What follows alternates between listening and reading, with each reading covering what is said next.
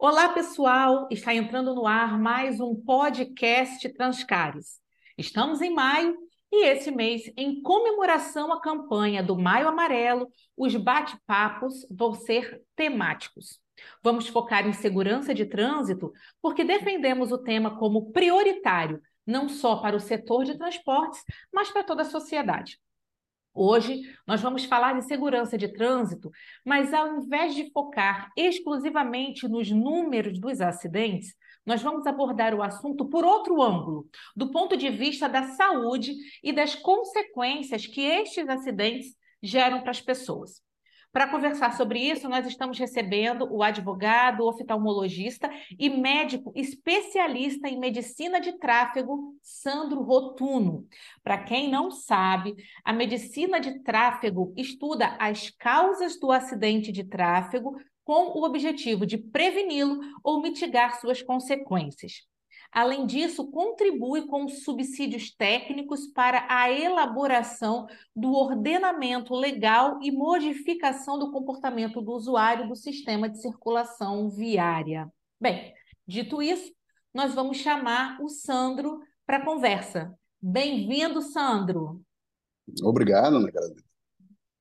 Um Bem, prazer. Prazer é todo nosso de receber você aqui nos nossos podcasts. Sandro, eu quis iniciar essa conversa falando um pouco sobre o que é a medicina de tráfego, para que as pessoas que estão nos ouvindo estejam na mesma página que nós. E a minha primeira pergunta para você é de que forma essa especialidade, e que é importante que se diga, gente, essa especialidade ela é reconhecida pela Associação Médica Brasileira, pelo Conselho Federal de Medicina e pela Comissão Nacional de Residência Médica. Então, Sandro, de que forma é, essa especialidade colabora com a segurança do trânsito? Bem, a medicina de tráfego a gente tem que pensar sempre em três itens. Né? Você tem o ser humano, você tem a via de tráfego e você tem o veículo. Sempre que você tem uma interação né, desses três itens, você tem a preocupação da medicina de tráfego. E aí a gente não está falando apenas de uma via local, de uma rodovia.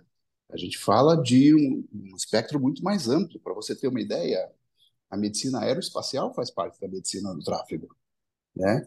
Então não é só a questão viária.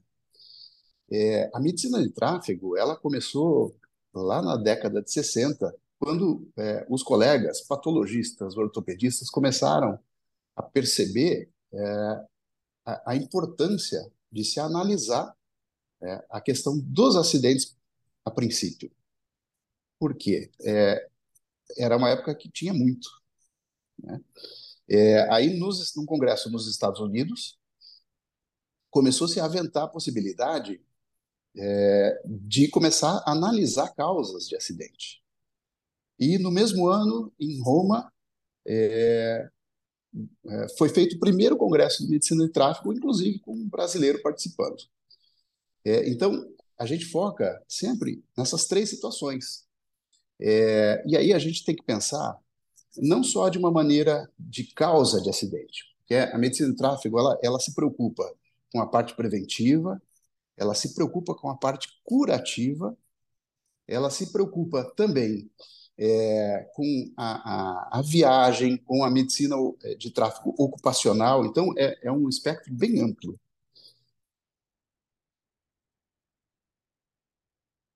Certo. Então, no caso, a gente está falando sobre uma especialidade que trata de segurança de trânsito de uma forma mais holística.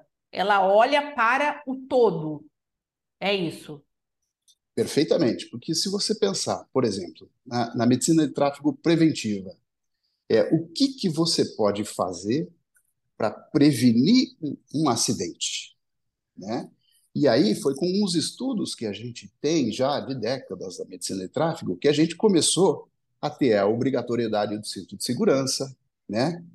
que sabidamente é, reduz o número de sequelas e de morte em mais de 70% no caso de um acidente.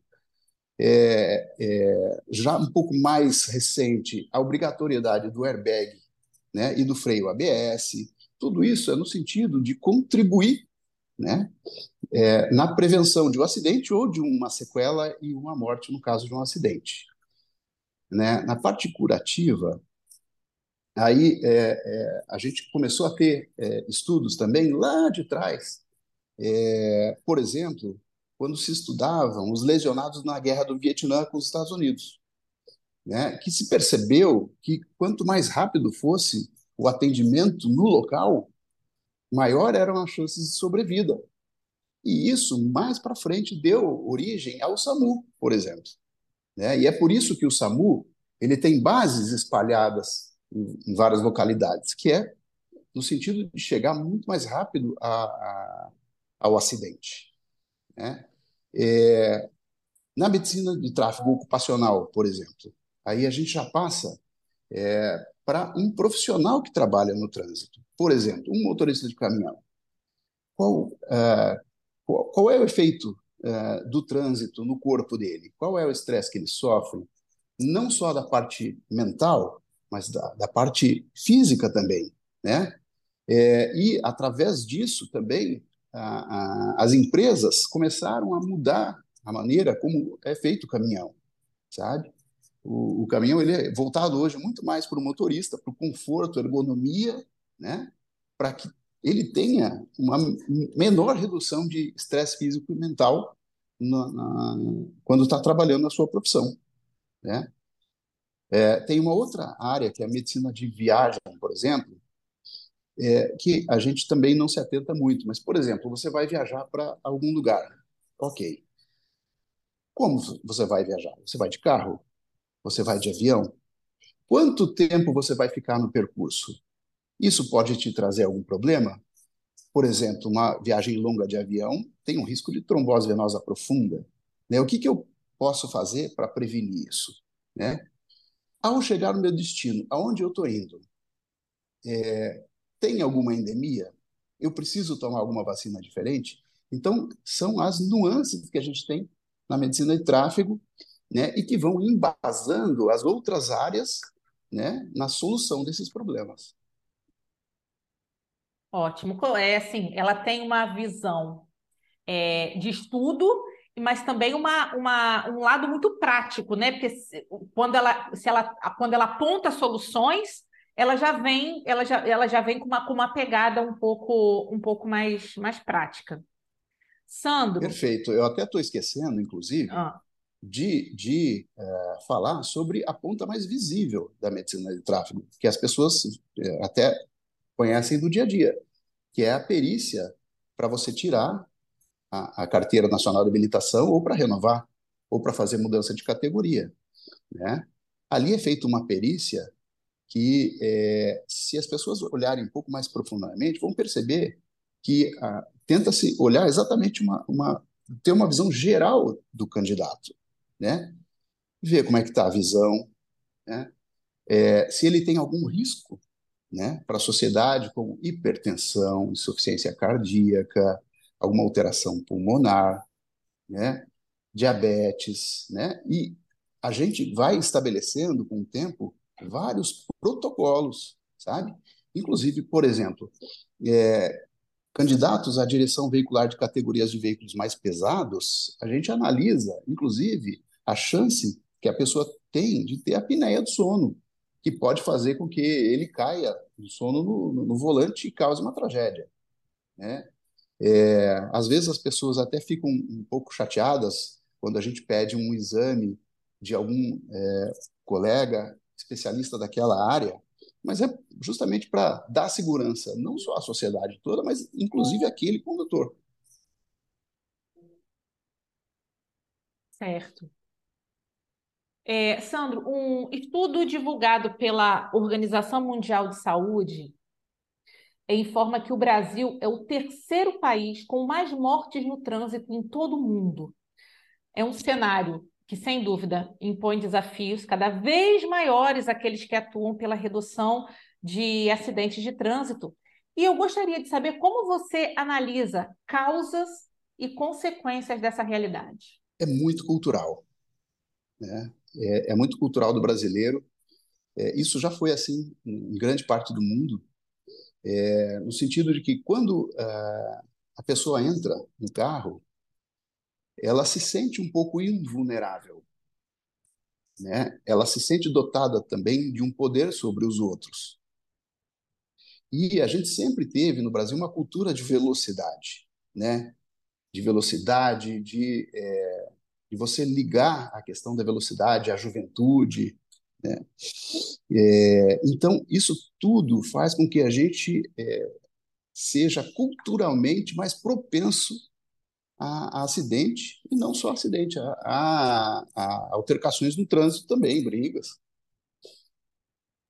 Certo, você falou da questão da quando a gente entra no carro, a gente se sente poderoso, né? A gente se sente invulnerável. E aí, quero abrir aqui um parênteses sobre é, o carro ainda nos dá toda aquela. Nós, a gente entra no carro, mas quando você fala da invulnerabilidade, eu logo penso em motociclista. Porque se tem na tá e aqui eu estou falando da minha opinião como uma pessoa que como uma, uma, pessoa que faz parte desse ecossistema, a gente fala da a pessoa entra no carro e se sente invulnerável, mas a pessoa quando sobe em uma moto, claro que eu não estou falando de todo mundo, óbvio, né? Também se sente e a pessoa não tem nada. A pessoa só tem o capacete e as, muitas vezes ainda está sem o capacete. É, é cultural também o Sabe, você sente um super-herói, porque, gente. Se você analisar os dados, você vai ver que a maior parte das vítimas em trânsito são pessoas jovens. Né? Isso é, é, é natural do jovem se sentir também invulnerável. E aí a questão da moto é muito complicada, porque se você pensar que nos últimos 10 anos a nossa frota de carros praticamente dobrou e a frota de motos multiplicou por 10, né? Então, assim, é, é claro, nítido é. que você vai ter mais acidentes. É, o nosso trânsito não está preparado para isso. Veja, eu não tiro a razão de quem compra uma moto, é, até porque o nosso transporte público não é o ideal. Né? Se, se você olhar em horários de pico, você Sim. vai ver ônibus lotados, é, é, a maior parte não tem ar-condicionado, então realmente não há conforto, principalmente nos horários de pico. Então, a pessoa realmente quer é, se sentir um pouco mais confortável.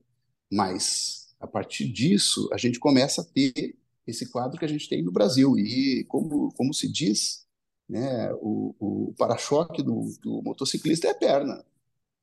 Né? Então, assim, qualquer quedinha é, de moto pode acarretar um, um, problema grave. Não é à toa que a gente tem é, os motociclistas como grandes vítimas do trânsito hoje. Certo.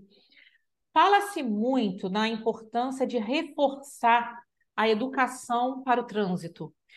Mas para, para além da educação, o, o que você assim, o que, que você pensa sobre repensar comportamento no trânsito e a importância de um tráfego mais saudável? Passa só por educação ou, ou né, tem algo a mais? Porque se a gente fala de educação, então a gente fala assim, ah, vamos vamos focar nas crianças. Então, a nossa geração está perdida. Porque né, a gente teve a educação. Como que você vê isso, a questão educação, comportamento, um tráfego mais saudável? Então, as pessoas elas acabam aprendendo a mudar um comportamento através do binômio educação e fiscalização. Fiscalização barra punição. Né? Isso não só para o trânsito, né? É uma situação é, geral. É, agora, eu não acho que, se você pensar em educação, a nossa geração esteja perdida. Por quê? É, a gente precisa realmente aprofundar muito a questão da, da educação nas crianças mesmo, como é feito em outros países, sabe? É, é, eu tive experiência de conhecer um pouco do que se faz na Inglaterra, é, a, as crianças têm aula de trânsito desde pequenininha, como pedestres. As professoras as levam para as ruas para elas aprenderem como, como se deve agir como pedestre. Já um pouquinho mais velhas, elas vão como ciclistas, sabe? E quando chega na, na, idade de dirigir, elas já têm uma noção e um respeito muito maior pelos pedestres e ciclistas. É, então, assim, isso tem que começar de cedo. Né? É claro, os resultados grandes a gente vai ter depois de uma década disso acontecendo. Mas a gente tem resultados antes disso também. Por quê? Essas crianças acabam policiando os familiares. Então, assim, se a criança estudou na escola que não pode furar sinal vermelho, se pai, o pai ou a mãe furam sinal vermelho, a criança vai falar: Mas papai, mamãe, isso está errado, não pode. Então, assim, a gente já te, começa a ter um pouco disso. Agora, também passa pela questão do que a gente vem é, observando acontecer, que é a questão de, de você é, fiscalizar e punir os motoristas infratores. Obviamente, tem uma grande parcela da população que dirige direito, né? mas nós temos muitos motoristas infratores contumazes. E esses realmente é, devem pagar o, o que está na lei.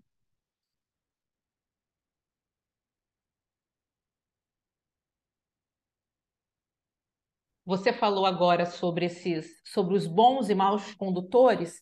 Eu quero voltar com você lá no ano de 2021, é, quando a FETransportes, a Federação das Empresas de Transportes aqui do Estado, realizou o segundo Fórum Digital de Segurança no Trânsito. E um dos palestrantes do evento foi o piloto de teste César Urani. Aí, na ocasião, ele defendeu que o brasileiro não é mal educado no trânsito, que as estatísticas que levam a este senso comum tratam da minoria e não da maioria.